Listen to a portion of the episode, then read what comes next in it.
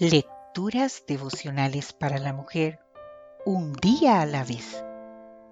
Cortesía del Departamento de Comunicaciones de la Iglesia Adventista del Séptimo Día Gascue en la República Dominicana. En la voz de Noemi Arias. Hoy, viernes 10 de abril. Donde hay amor, no hay temor. Leemos en el libro de Primera de Juan el capítulo 4 versículo 18.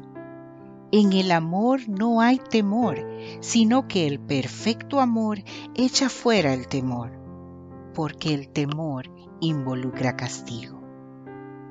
Nunca olvidaré aquella experiencia que tuve durante la primaria. La maestra nos había pedido a los más pequeños que sembráramos hortalizas en la era de la escuelita y eso hicimos. Pero los alumnos más grandes, por alguna razón, arrancaron lo que nosotros habíamos sembrado y sembrarnos rábanos. Cuando fuimos a mirar cómo iba nuestro trabajo, nos frustramos y tomamos una decisión errónea. Destruimos lo de ellos con nuestros pequeños pies y con ayuda de algunas bicicletas. Cuando se descubrió lo que habíamos hecho, la maestra nos pidió explicaciones, pero todos los niños decidimos mentir en lugar de aceptar nuestro error. Teníamos demasiado miedo al castigo que nos esperaba si admitíamos nuestra culpa. Pero tras las investigaciones pertinentes, todo se descubrió. Por haber mentido y echado a perder el trabajo de los muchachos de quinto, tendrán doble castigo, sentenció la maestra.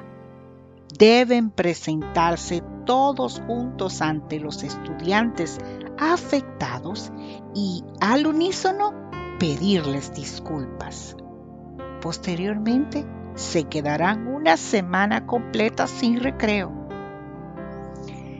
El temor a las posibles consecuencias de decir la verdad trajo para nosotros un grandísimo castigo que jamás olvidaré. Y es que lo peor que le puede suceder a un ser humano es vivir con temor. Mucha gente vive con temores constantes.